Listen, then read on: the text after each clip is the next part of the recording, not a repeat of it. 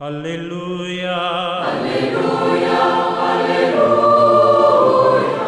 Hola amigos, sean bienvenidos a este espacio donde reflexionamos la lectura del Evangelio de cada domingo. Hoy se trata del domingo tercero del tiempo durante el año. Y comenzamos ahora sí con el Evangelio de Marcos, ahí en el capítulo 1, los versículos del 14 al 20. El evangelista Marcos presenta en el Evangelio de hoy el inicio de la misión pública de Cristo. Consiste fundamentalmente en el anuncio del reino de Dios y en la sanación de los enfermos, para demostrar que este reino ya está cerca, más aún, ya ha venido a nosotros. Jesús comienza a predicar en Galilea, la región en la que creció un territorio de periferia con respecto al centro de la nación judía, que es Judea y en ella Jerusalén. Ahora, el profeta Isaías había anunciado que esa tierra, asignada a las tribus de Zabulón y Neftalí, conocería un futuro glorioso.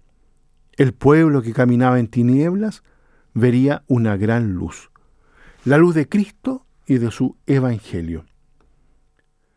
Recordemos en este contexto, queridos amigos, que la expresión Evangelio en tiempo de Jesús era usada por los emperadores romanos para sus proclamas.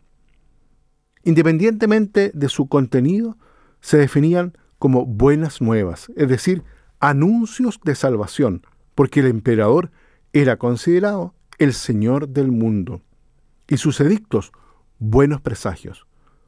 Por eso, es interesante que al aplicar esta palabra a la predicación de Jesús asume un sentido fuertemente crítico, como para decir, Dios, no el emperador, es el Señor del mundo y el verdadero Evangelio es el de Jesucristo. La buena nueva que proclama Jesús se resume en dos palabras. El reino de Dios o reino de los cielos está cerca.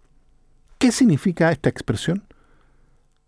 Evidentemente no indica un reino terreno, delimitado en el espacio y en el tiempo.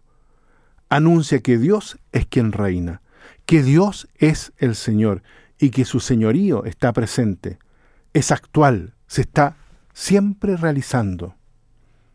Por lo tanto, la novedad del mensaje de Cristo es que en Él, en Cristo, Dios se ha hecho cercano, que ya reina en medio nuestro, como lo demuestran sus signos, los milagros, las sanaciones que hace. Dios reina en el mundo mediante su Hijo, palabra hecha carne y con la fuerza del Espíritu Santo, al que se le llama el dedo de Dios. El Espíritu Creador infunde vida donde llega Jesús y los hombres quedan sanados de las enfermedades, tanto del cuerpo como del espíritu.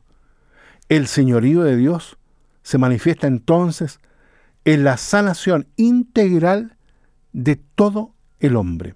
De este modo Jesús quiere mostrar, revelar, manifestar el rostro del verdadero Dios, el Dios cercano, lleno de misericordia hacia todo ser humano, el Dios que nos da la vida en abundancia, porque nos da de su propia vida.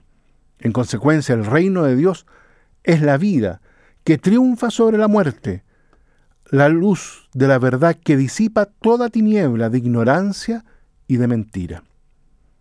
Bien, queridos amigos, los invito entonces para que en este domingo, el tercero del tiempo durante el año, al escuchar nuevamente esta lectura de Marcos, cada uno pueda acoger la invitación a transformar el corazón, a creer en el Evangelio, que es en el fondo el mismo Jesucristo. Que Dios los bendiga a todos y a cada uno. Aleluya. Aleluya. Aleluya.